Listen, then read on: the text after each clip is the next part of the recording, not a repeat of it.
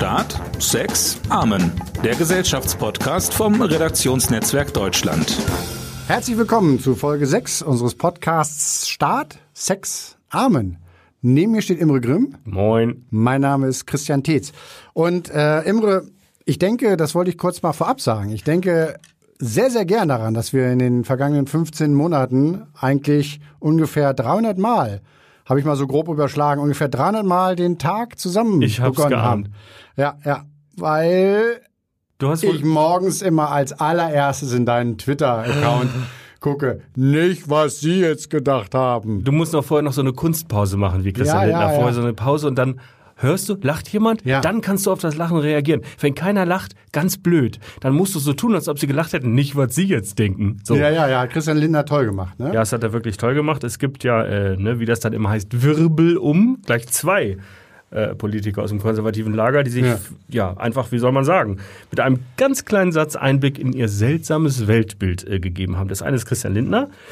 Ähm, hat, wenn das jetzt nicht alle mitbekommen haben, Linda Teuteberg, die Generalsekretärin, äh, mit einem saublöden Macho-Gag in den Ruhestand geschickt. Genau. Der geht so, ich bin 300 Mal mit Linda Teuteberg aufgewacht, haha, dann folgt eine peinliche Kunstpause und dann sagt er nicht, was ihr jetzt denkt, sondern am Telefon. Ja, und dann hat er gesagt, und das war eigentlich noch schlimmer, äh, Missverständnis, blöd gelaufen, ach, habe ich doch nicht so gemeint. Doverweise hat er genau denselben Gag schon mal vor ein paar Monaten mit Claudia Roth gemacht. Für mich äh, geht der Couragepreis des Monats an Linda Teuteberg. Ja. Äh, für das Gesicht, das sie gemacht hat während der Einlassung von Lindner. Diese, äh, diese Mischung zwischen Mut, Verzweiflung und Mordlust. Das hat mir gut gefallen. Vor allen Dingen, ich finde ja, fand ja schlimm, dass er ähm, danach auch noch gesagt hat, naja, ähm, er habe ja die Situation nur ein bisschen auflockern wollen. Ja. Und das ist doch, da fragt man sich doch, äh, ne, oder sagen wir mal, dieses Denken entlarvt doch, dieser Satz entlarvt doch das Denken von Christian Lindner. Also Der ist Ja. doch wirklich mit seinen 18 Prozent Schuhen äh, in, den, in den 80er Jahren stecken geblieben, im Morast. Und zu sagen und zu denken, dass man im Jahre 2020 noch eine, einen Parteitag oder eine Veranstaltung oder was auch immer auflockern kann, indem man einen sexistischen Witz macht und eine Frau coram publico einfach mal in einen sexuellen Zusammenhang stellt, äh, ist doch wirklich unterste Schublade von 1982. Und wenn nicht schon mindestens 10 bis 20 Jahre davor. Ich finde, Christian Lindner sollte einfach alle Versuche einstellen, locker rüberzukommen. Das ist, das hat ihm bisher immer nur, es ist, er ist Vorsitzender einer Partei, die sozusagen kurz vor der Bedeutungslosigkeit äh, äh, steht. Und da ist das vielleicht keine so tolle Idee, auch wenn drei Mittelständler lachen, die irgendwie auch den Schuss noch nicht gehört haben. Es zeigt, finde ich, Mittelständischer Humor ist das, weißt du? ja, mittelmäßiger Humor. Mittel, ja, das auch. Ja, höchstens. Also, wa- was ich mich seit Jahren frage, also wir sind ja wirklich in Deutschland nach dem Krieg eine immer mehr eine li wirklich liberale Gesellschaft geworden. Das hat sich in manchen Teilen hat es mit länger gedauert, in manchen nicht, aber man kann sagen, wir sind eine liberale Gesellschaft und man fragt sich ja doch immer, warum die eigentlich einzige liberale Partei, die das Liberale auch noch im Namen trägt, hierzulande so wenig Fuß fassen kann. Du hast das im Und selbst dieser beantwortet Satz- gerade. Genau. Dieser Satz oder dieses Denken beantwortet die Frage. Genau, du, das beantwortet die Frage und auch äh, deinen Satz, die das Liberale nur im Namen trägt. Ja. Das ist nämlich genau der Punkt. Diese ist Partei ist nicht Das ist liberal. eine wirtschaftsliberale Partei. Also, und das ist eine sehr, sehr starke Einschränkung vom Thema liberal. Ja. Es gab aber noch einen, äh, ja, wie soll ich sagen, Ausrutscher kann man es fast nicht nennen, sondern einen Einblick Mhm. äh, in ein äh, Gehirn eines Mannes. Und diesen fand ich eigentlich noch viel schlimmer, ehrlich gesagt, als den Lindner Fauxpas. Äh, das war Friedrich Merz. Friedrich Merz, der sagte äh, ja bei Bild TV, äh, wie wir wissen, auf die Frage, ob er ein Problem hätte mit einem schwulen Bundeskanzler, sagte er erst nein. Und dann kam der Nachsatz, die sexuelle Orientierung geht die Öffentlichkeit nichts an, solange sich das im Rahmen der Gesetze bewegt und solange es nicht Kinder betrifft. Er kommt also im selben Satz, indem er auf eine Nachfrage zum schwulen Bundeskanzler äh, äh, antwortet, ohne weitere Umschweife direkt zum Thema äh, Kindesmissbrauch. Und da brauchst du nicht viel Fantasie, um dir vorzustellen, dass diese beiden Themen einfach in seinem Gehirn zusammengehören, einfach neben, nebeneinander abgespeichert sind. Und das ist eigentlich das eigentliche Problem. Natürlich äh, hast du jetzt einen Haufen März-Fanboys, die alle aufheulen ne, und irgendwelche semantischen Grundsatzdebatten anfangen, hat er gar nicht so gesagt, hat allgemein über sexuelle Orientierung gesprochen. Aber es ging in diesem kurzen Gespräch ganz klar und dreimal ums Schwulsein. Und Ja, vor allen Dingen ist das ja eine, das ist ja auch eine, das ist ja eine alte Denkfigur. Genau, äh, ist ein ganz dass, altes Muster. Dass man, ja. dass man sagt, also ne, die, die Schwulen, die haben auch dann irgendwas mit Kindern. Und das, das ist äh, zusammengedacht in diesem Satz von Friedrich Merz und da kommt er auch nicht raus, meines Erachtens. Also das äh, aus diesem, jetzt wie du sagst, mit semantischen Feinheiten, äh, das, das, das äh, denkt er ganz offensichtlich zusammen. Und äh, Kevin Kühnert hat das in einem für mich tollen Twitter-Thread zusammengefasst, eigentlich die beste, äh, die beste Kommentierung dieses Vorgangs, indem er halt schreibt, dass das äh, fußt auf dem alten Klassiker, äh, ich habe nichts gegen Schule, Hauptsache die fassen mich nie an. Das ist, das genau. gehört in vielen Köpfen einfach zusammen. Und da muss man, das gehört da zusammen und man muss, man muss ja auch vielleicht daran erinnern, dass Friedrich Merz schon vor gut 20 Jahren über Klaus Wowereit, damals äh, regierender Bürgermeister von Berlin, äh, auf die Frage, ob ihn das stört, dass, dass, dass äh, Klaus Wowereit schwul ist oder dass ein schwuler regierender Bürgermeister ist, gesagt hat, solange er sich mich nicht nähert, solange er sich mir nicht nähert, ist mir das egal. Ja, das ist genau das gleiche. Gleiche Denkfigur. So ist es. Genau. Und äh, insofern auch, genauso wie bei Christian Lindner, kein einmaliger Ausrutscher, sondern eine Wiederholung. Und damit, sagen wir mal, in einem Indizienprozess würde ich jetzt sagen, ähm, ganz eindeutig sind diese Denkfiguren bei diesen beiden Männern da. Und wenn du diesen Indizienprozess nicht nur auf die Personen ausweitest, sondern auch auf die Partei, muss man auch sagen, dass es in der CDU nicht unbedingt ein Einzelfall ist. Wir erinnern uns an AKK, mhm. die äh, Homosexualität mit, in einen Zusammenhang mit Inzucht mhm. gestellt hat, oder den Chef äh, der äh, Jungen Union, Tilman Kuban, der über Schultoiletten fürs dritte bis 312. Geschlecht, haha, sich lustig machte. Äh, das sind alles Dinge, die zeigen, äh, dass, äh, dass es eigentlich ja, wie soll ich sagen, keine Wirklichkeitsanbindung in Teilen der Politik gibt. Mhm. Und ähm, der ähm, und gleichzeitig muss man aber auch sagen, dass die Aufregung natürlich auch ein bisschen wohlfeil ist und sehr clever inszeniert von der Bildzeitung, die das tatsächlich weiterhin beherrscht. Der äh, Kollege der das sehr schön ähm, rekonstruiert hat, ist äh, Stefan Anpalagan, der äh, geschrieben hat bei Twitter, wie genau das choreografiert und orchestriert war. Mhm. Und er, er, hat das sehr hübsch gemacht ähm, und äh, er äh, sozusagen, er sagt, März ist wieder da, die Bild ist wieder da und die Kampagnenmaschine läuft wie, wie eine routinierte Schlachterei und da hat er recht. Ich glaube nicht an die Nachhaltigkeit dieses Skandals. Also ich glaube schon, dass das äh, Friedrich Merz um die Ohren fliegt, aber ich glaube nicht, dass man sich da in einer Woche noch dran erinnert oder in 14 Tagen. Ähm, es ist halt, ich finde, wie gesagt, Kevin Kühnert ist für mich der der schärfste und beste Ankläger in dieser Angelegenheit. Er hat ein sehr hübsches Gedankenexperiment, das darf ich dir nochmal kurz äh, erzählen, gemacht, ähm, um sich sozusagen diese Perfidie dieses Denkens nochmal klar zu machen. Mhm. Stell dir mal vor, du würdest diese Zitate, die Merz gesagt hat, auf eine ganz andere Frage antworten. Nämlich zum Beispiel auf die Frage, als ihre Tochter den ersten Freund vorgestellt hat, wie haben sie reagiert, Herr Merz? Und er hätte dann gesagt, die sexuelle Orientierung geht die Öffentlichkeit nichts an, solange sich das im Rahmen der Gesetze bewegt und solange es nicht Kinder betrifft wie absurd es in dem Zusammenhang dann wirkt, Kinder mhm. zu erwähnen.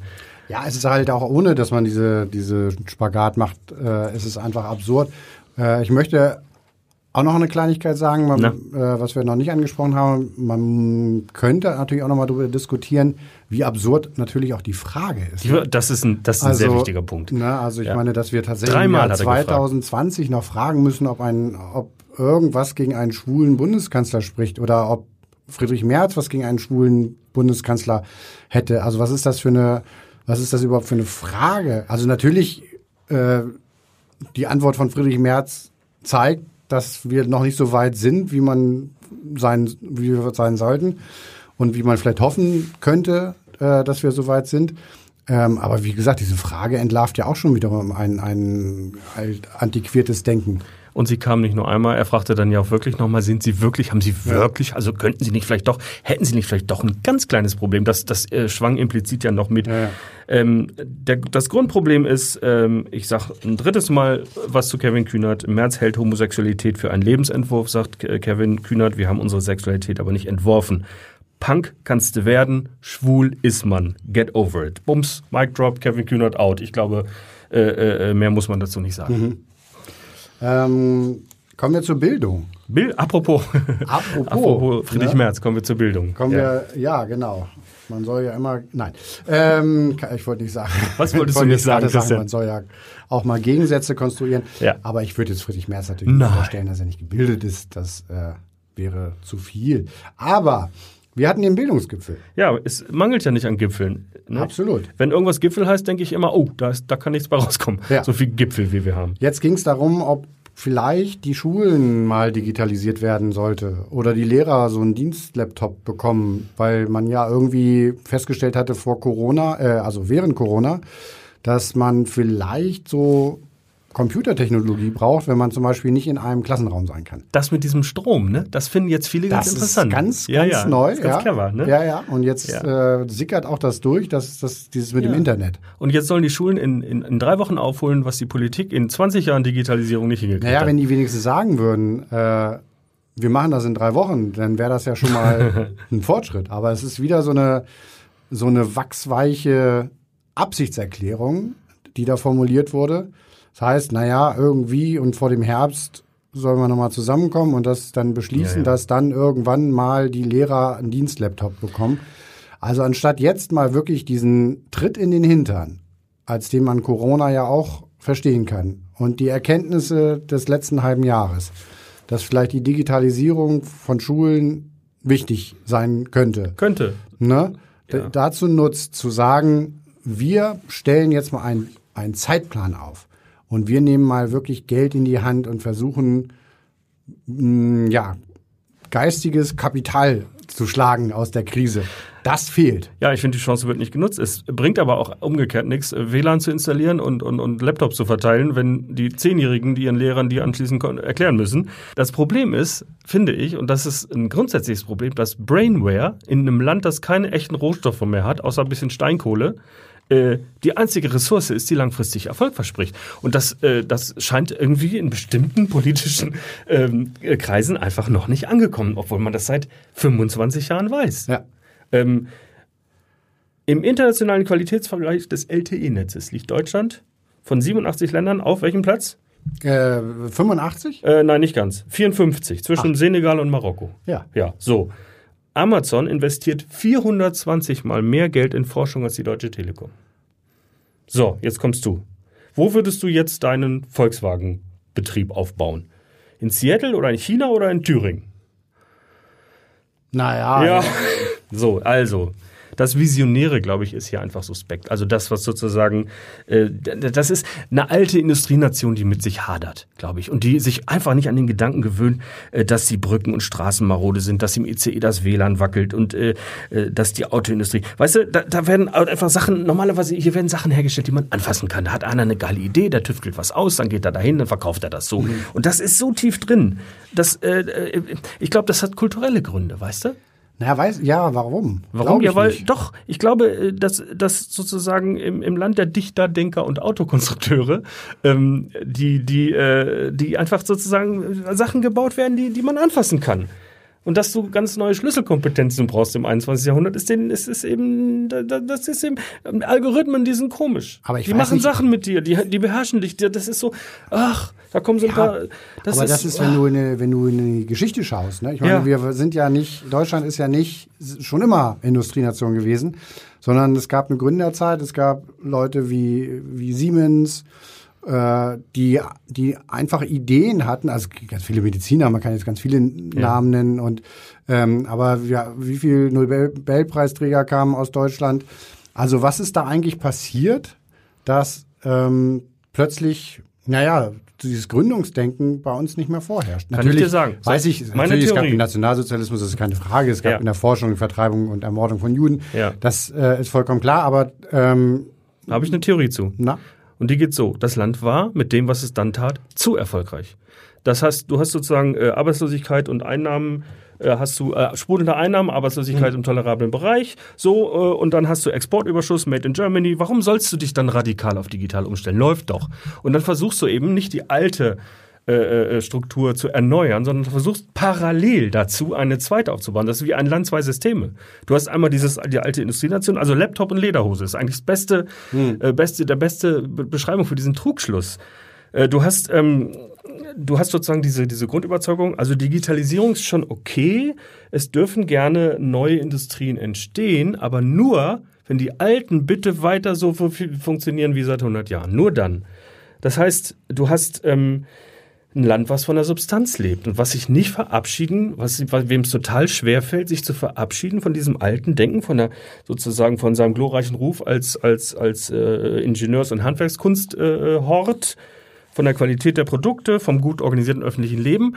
Also dieses Ja, aber ich meine, wie lange diskutieren wir schon darüber, ob wir vielleicht E-Autos einführen? ja, ist ein Wahnsinn. Ja. So, und dann wird darüber diskutiert und diskutiert und diskutiert und irgendwann geht es nicht mehr anders, so lange wird gewartet und dann stellt man aber plötzlich fest, dass man ja für diese verdammten E-Autos auch noch so komische Batterien braucht. Ja, ich sag dir das und dann sagt man. Ja. und dann ist meine These ehrlich gesagt, dass man vor 100 oder 120 Jahren so einer wie Werner von Siemens gesagt hätte, also ich sag's noch nicht mal ganz offiziell, aber ich arbeite da schon an was. Ich habe da schon Ideen und wenn es losgeht, dann machen wir hier schnell ein Werk auf und dann haben wir ganz schnell sind wir Ja. die ersten, die diese Idee hatten. Und das ist tatsächlich irgendwie verloren gegangen. Also das das da warten die unsere Firmen in Deutschland warten, bis der Weltenlauf so weit ist, dass jetzt plötzlich Dieselautos ja. in Verruf geraten sind. Ui, ui. Also Überraschung. Ich sage dir, der Werner von Siemens heute, der hat ein Bologna-Studium hinter sich. Der ist es Ja. gewohnt, dass man ihm in, in, in Stunden einteilt, was er zu lernen hat. Ja. Und wenn er dann in einer Firma beginnt, hat er 27 Controller-Hierarchieebenen über sich, die alle sagen, ich möchte, dass du das von A bis Z durchrechnest. Vorher gibt's überhaupt keine Unterschrift. Mhm. Und dann geht der Werner von Siemens von heute zum Chef und der Chef sagt, ah, passt aber nicht so richtig in unser Portfolio, weiß nicht, weiß nicht. Und dann sagt der Werner von Siemens, je nachdem wie genial er ist, mir doch egal, dann gehe ich eben woanders hin. Und woanders hin heißt eben nicht von Niedersachsen nach Bayern, Sondern sondern, heißt von. Deutschland in die USA. Genau. So, ganz einfach. Ja. Aber wo du Bologna sagst, sehr gutes Beispiel. Ja, wenn du in die USA gehst, zum Beispiel ans, ans MIT, da wird dir gesagt, hier, mach mal, probier mal aus. Oder wenn du bei Google bist, Amazon, was, du, was man so liest, ja, da wird dann gesagt, naja, probiert aus. Und wenn ihr scheitert, nehmt Ja. das nächste. Probiert auch wieder aus. Und, und hier hast du, genau, du hast auch am Unisystem Bologna, da wird gesagt, du brauchst dafür Credit Points und dafür beleg nochmal das Seminar und das. Guck bitte nicht zur Seite. Das ist ganz schlecht. Ja, wenn du irgendwie Geschichte studierst, guck bloß nicht mal in, bei Naturwissenschaften. Und das ist ja auch ein Geheimnis gewesen unserer Bildung und unserer Wissenschaft und unserer Forschung, dass, dass man durch Seitenblicke, durch Einblicke in andere Branchen, in andere Fächer plötzlich innovative Ideen hatte. Die Querverbindungen sind wichtig und Ja. äh, der grundsätzliche Denkunterschied, glaube ich, ist, dass man hier sagt, Huch, könnte schiefgehen und anderswo sagst du, Huch, könnte klappen. So Mhm. und das und das ist, glaube ich, das, was ich meine mit äh, Dichter, Denker und äh, kulturellen Ursachen sozusagen. Ne? Ja. Digitale Bildung Ja. muss so normal werden wie Elektrizität. Ja. Wobei ich noch einmal sa- noch eins sagen möchte, digitale Bildung heißt, finde ich aber nicht, dass jeder Schüler jetzt ein iPad in die Hand bekommt und sagt, ja, hier, so kann man googeln, sondern natürlich ist. Bildung weiterhin wichtig. Also nur weil man weiß, wo man das Wissen herbekommt, darf man jetzt das Lernen nicht einstellen. Auch da habe ich manchmal das Gefühl, dass manche das verwechseln. Ähm, bin ich ganz bei dir, darf natürlich nicht passieren. Es gibt noch ein letztes Beispiel, äh, künstliche Intelligenz. Äh, Sascha Lobo hat vor einigen Wochen eine sehr schöne Rechnung aufgemacht. Drei Milliarden Euro will Deutschland in die Erforschung von KI stecken bis 2025. In einer einzigen chinesischen Stadt entsteht gerade ein Fonds zur Förderung von KI. Das Volumen dort beträgt 15 Milliarden Euro in einer einzigen chinesischen Stadt. Irgendwann kann es passieren, dass dieses Land halt nur noch zusammenschraubt, was irgendwo anders entwickelt wird. Und das wäre ganz, ganz fatal. Imre, weißt du, wer Rosalind Arusha Was? Arkadina Alterloon Florence ist? Äh, ist das ein Drink von, von, von, von Starbucks? Nee, das ist die Tochter von Uma Thurman. Ach, siehst Ja. du. Und weißt du, wer, ach, wen haben wir denn noch? Onyx Soleil's Morissette Treatway ist? Na? Die Tochter von Alanis Morissette. Ach, Und Mensch. weißt du, die hat auch einen Sohn, Ja? der heißt Eva Imre. Nein. Ja. Ist wahr? Ja, wirklich. Also Ist wenn verrückt. ich nochmal einen Sohn bekommen würde, also Ja. ich meine zeugen würde, dann würde er Forever Imre heißen. Oh, Gottes Willen. Ich weiß schon, was wir in den Vorspann für diese, äh, für diese Ausgabe schreiben. Und, und ein, Ein Festival eine, der eine Liebe. Sache noch. Ja, absolut. Ein Festival der Liebe. Und äh, Ronan Farrow kennst du ja wahrscheinlich auch. Ronan Farrow ist der Sohn von Woody Allen und, Und Mia Farrow. Ja, das Genau, geht ja noch. Der, Roman der, Farrow. Ja, pass auf. Das Ja. ist also und das ist der, der die Harvey Weinstein-Affäre Ja. als eigentlich mit aufge oder aufgedeckt hat durch einen New Yorker Artikel. Und der heißt aber gar nicht Ronan, Sondern? sondern der heißt äh, Satchel. Also übersetzt äh, Schulranzen. Ach so. Ja, und deswegen nennt er sich Ronan. Schulranzen Tets. Schulranzen Das ist, Pharaoh. das erinnert mich an, äh, äh, ähm, an äh, Ed Sheeran. Lyra Antarctica Seaborn Sheeran. Ah, Ja, das ist die Tochter. Ne? Schön. Es gibt einen Haufen Prominente, die es ja so ein bisschen aus der Kurve trägt, wenn es um die Benamsung der Stammhalter geht. ja. Und ich frage mich, woran das liegt. Woran liegt das? Auch eine Theorie. Na? Ich glaube, dass jedes Elternpaar irgendwie sein Kind natürlich für ein Gottesgeschenk an die Menschheit hält und irgendwie für was Exklusives und Unvergleichliches. Aber Promis bauen halt von vornherein, also sie sind einfach gewohnt, aus ihrem Leben eine Marke zu machen, glaube ich. Weißt du, also dass du einfach den, den Glamour-Faktor von dir selbst erhöhst, wenn du dein Kind bekloppt benennst. Also das bekloppt in dem, in dem Sinne, äh, im Sinne von großartig und unvergleichlich. Äh, die haben, ähm, die sind nicht dahin gekommen, wo sie sind, weil sie konventionell denken, sondern weil sie halt einen Hang zur ja, Grandezza haben. Und äh, das, das, das ist nicht immer gut. Das baden dann die armen Kinder aus. Meine Theorie. Schöne Grüße an Fifi Trixibel. Fifi Trixibel, Tochter von Bob Geldorf und Schwester von Peaches. Ja. Honey Blossom, leider schon verstorben. Ja, sehr schön. Oder Harper Ja. Seven, Harper Seven Beckham, unvergessen. Ja. Harper Seven, weil sie bei der Geburt sieben Pfund wog. Absolut. Oder In einigen Jahren dann Harper 36. die. Tochter von Kim Kardashian und Kanye West Es ist so schön. heißt North. Also North. sie heißt Northwest, muss man sagen. Meine Theorie ist, früher, ja, War alles besser. Äh, absolut nicht, aber früher hatten wir eine, Soziologen nennen das eine nivellierte Mittelstandsgesellschaft. Ja, ist richtig, ja. Mhm. Also alle haben irgendwie einen gleichen Lebensstil verfolgt. Du hast da in deiner, in deiner Haussiedlung gelebt, hast geguckt, ich möchte das gleiche Auto haben. Wie Alle heißen. Michael, Daniel und ich Thomas. Möchte, genau, ich heiße, möchte mein Haus haben und so weiter. Das, alle haben eigentlich nach einem ähnlichen äh, gestrebt. Und dann gab es irgendwann einen Bruch. Konformität war blöd, wurde attackiert und jeder wollte irgendwie ein gutes Leben, was ganz Besonderes, was Individuelles. Ne? Also der Soziologe Andreas Reckwitz nennt das die Gesellschaft der Singularitäten. Ja, genau. Jeder möchte Ein äh, eigenes Universum sein. eigenes Universum sein. Ja. Du, du möchtest deinen eigenen Urlaub, Mhm. du möchtest irgendwo, wo keiner jemals war, da möchtest du Urlaub machen. Und wenn schon jemand da war, dann möchtest du aber den Urlaub so machen, wie ihn noch keiner gemacht hat.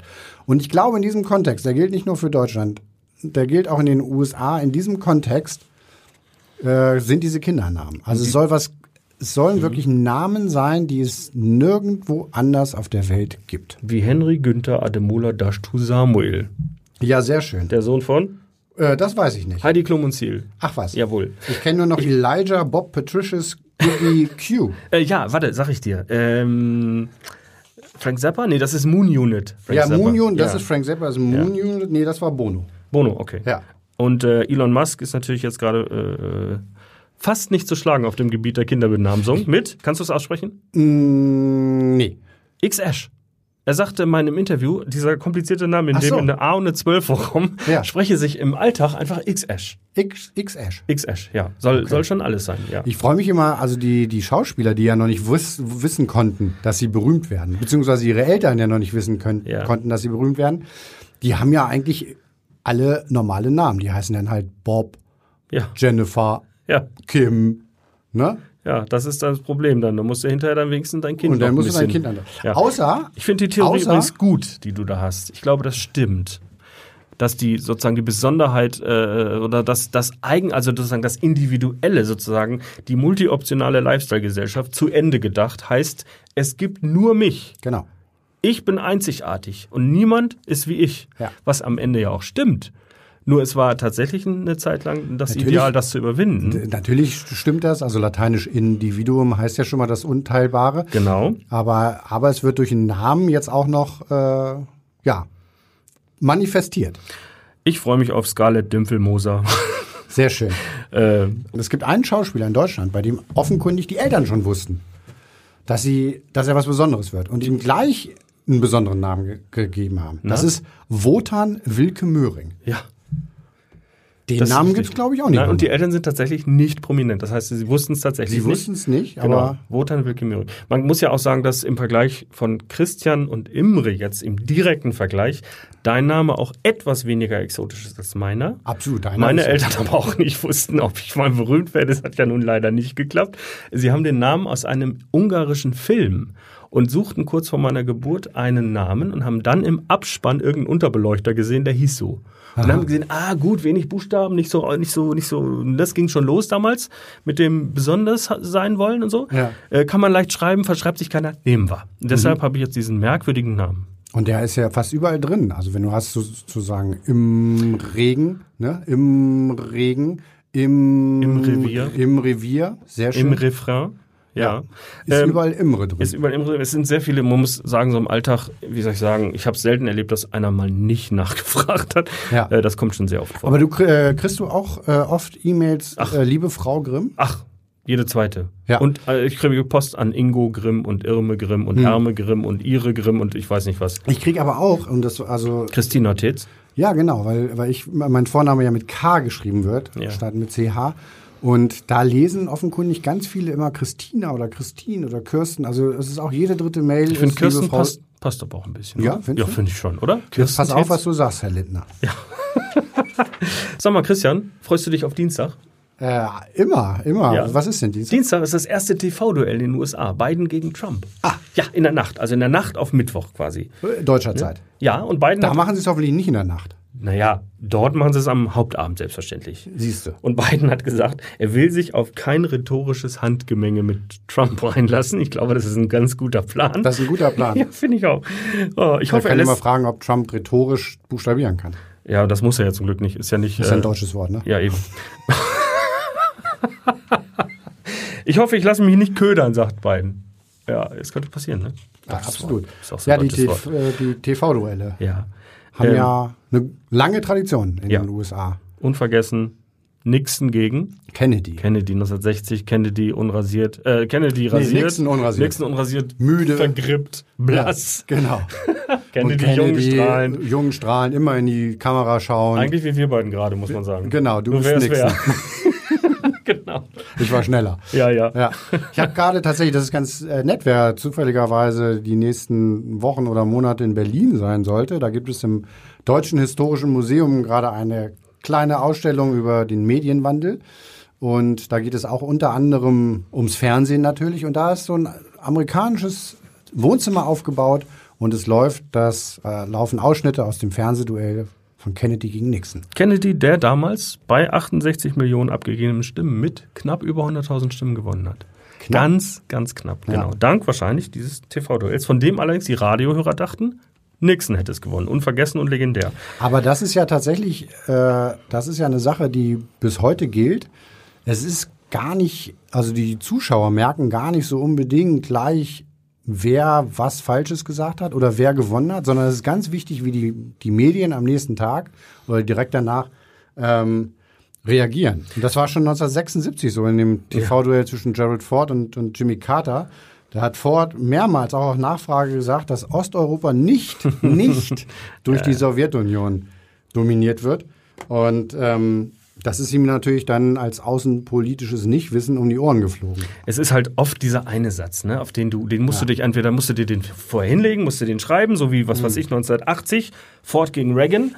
Reagan sagt äh, in die Kamera, Sie sollten sich fragen, geht's uns heute besser als vor vier Jahren? Bums, Todesstoß. Denn jeder weiß die Antwort und ehrlich gesagt wäre das für Biden auch kein schlechtes, äh, keine schlechte Taktik. Allerdings den Satz gibt es schon. Oder vier Jahre später auch ein super Move von Reagan 84, der halt zu, zu ähm, äh, Walter Mondale sagt ähm, auf die Frage, ob er nicht er Reagan mit 73 nicht zu alt ist, um die Kuba-Krise, sowas wie die Kuba-Krise zu bewältigen, sagt er ganz und gar nicht. Und ich werde in diesem Wahlkampf die Altersfrage nicht zum Thema machen.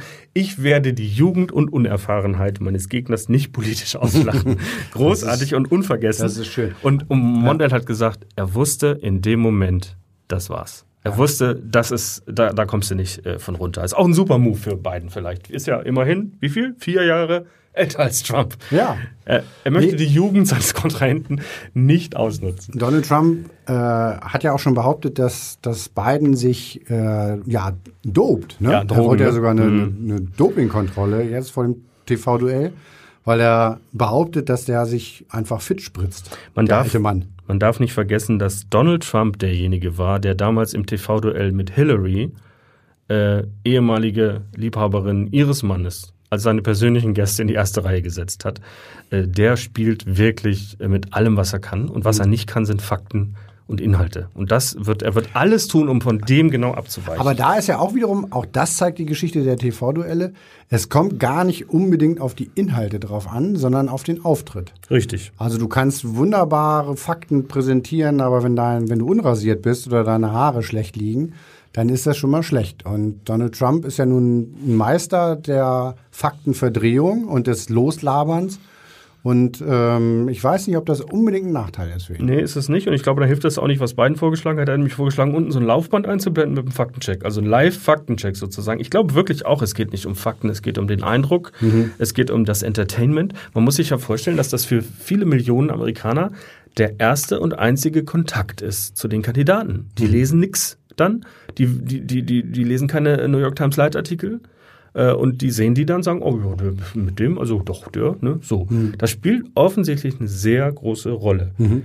Und ähm, ich glaube, also die erste findet ja mit äh, dem Fox äh, News Moderator Steve Scully statt. Ja. Nee, das ist die zweite, nee. Entschuldigung, die zweite. Die erste nee. ist Chris Wallace. Ja. Chris genau, Wallace, Chris genau. Wallace. Und Trump, der ja immer so als Fox-Fan galt, sagte in dem Interview mit Chris Wallace im Juli ja, ja. Ähm, I'm not a big fan of Fox. Höre, I'll be honest with you, they've changed a lot since Roger Ailes. Also er vermisst diesen äh, Vergewaltiger und Missbrauchstäter ähm, Roger Ailes. Ja, und Chris Wallace hat ihn ja auch in einem Interview hart rangenommen. Gegrillt er hat jetzt ja äh, und Donald Trump oder beziehungsweise sein, sein Team kritisiert ja auch schon die Auswahl der Moderatoren. Er beugt natürlich vor, wie er es immer macht. Er sagt, äh, Joe Biden ist gedopt. Er sagt, es sind die falschen Moderatoren, das sind alles Trump-Feinde.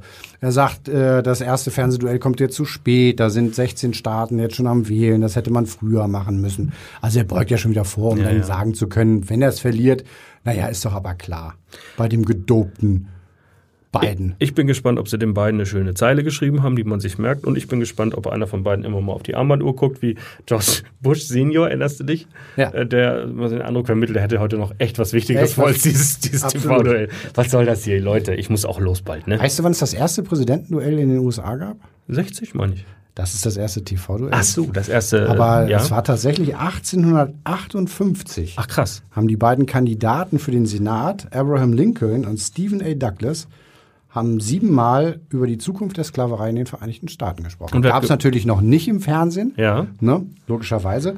Aber so alt ist schon dieses der Gedanke des, des Duells. Mhm. Genau. Dass du sozusagen so eine Art äh, ähm, äh, Schlacht der äh, Bonmots da sozusagen veranstaltest. Ja, und dass du ein Aufeinandertreffen hast, ne? dass ja. du direkt die beiden Präsidenten vergleichen kannst. Das ist ja auch was anderes, als wenn du mal hier auf den Marktplatz gehst oder mal da. Und das gerade in einem Land wie den USA, das ja nicht ganz klein ist. Bleiben wir in den USA. Apropos USA und Vergleich. Es könnte schon bald heißen, Christian. 12 Na? Points go to Wyoming. To Wyoming? Wieso ja. machen jetzt die Wyomingianer jetzt die was? beim ESC? Die was? Heißen die, die Wyominger? Die Wy Wyoming, nein, Wyominesen. Das ist, das ist, ein alt, das ist ein alter Irrtum. Ach so. Das sind die Wyomayoaner. Marihuana. Wyomingisten genau. heißen die. Legalize Wyomianer heißt es. So, warum denn? Machen ja, die beim ESC mit? Ja, nein. So also ähnlich, der Eurovision Song Contest geht nach Amerika. Ah. Ja, der will es jetzt wissen und expandiert zum American Song Contest. Gleiches Prinzip, nächsten Winter soll es soweit sein. Äh, äh, Künstler aus allen 50 Staaten, fünf Auswahlshows oder zehn, Halbfinals, großes Finale, Krach, Bumm, 12 Points go to Wyoming. Ich sag's dir. Ja. Ich kann dir eins sagen. Ich habe von 17 ESCs bisher berichtet als Journalist. Ich weiß nicht, ob das funktioniert. Die Amerikaner sind sehr kompetitiv und sie mögen das, wenn man sich vergleichen kann. Es gibt eine Liste und einer ist oben und dann gibt es viele Punkte und so. Finde ich alles ganz super, so Super Bowl der Emotionen mäßig. Mhm. Aber ich glaube nicht, dass die Europäer, die ja die Federführung haben mit einem sehr bekannten amerikanischen Produzenten, dass die den Amerikanern in Sachen Entertainment noch groß was beibringen können. Ich habe meine Zweifel, ob das funzt. Aber Ach, weiß ich gar nicht. Es, nicht. es gibt ja einige Showformate, die auch tatsächlich aus Europa in die USA gelangt sind. Da wird Millionär beispielsweise. Supertalent. Äh, äh, äh hier äh, Deutschland sucht den Superstar im Sinne von äh, äh, Britain's Got Talent, genau. Ja.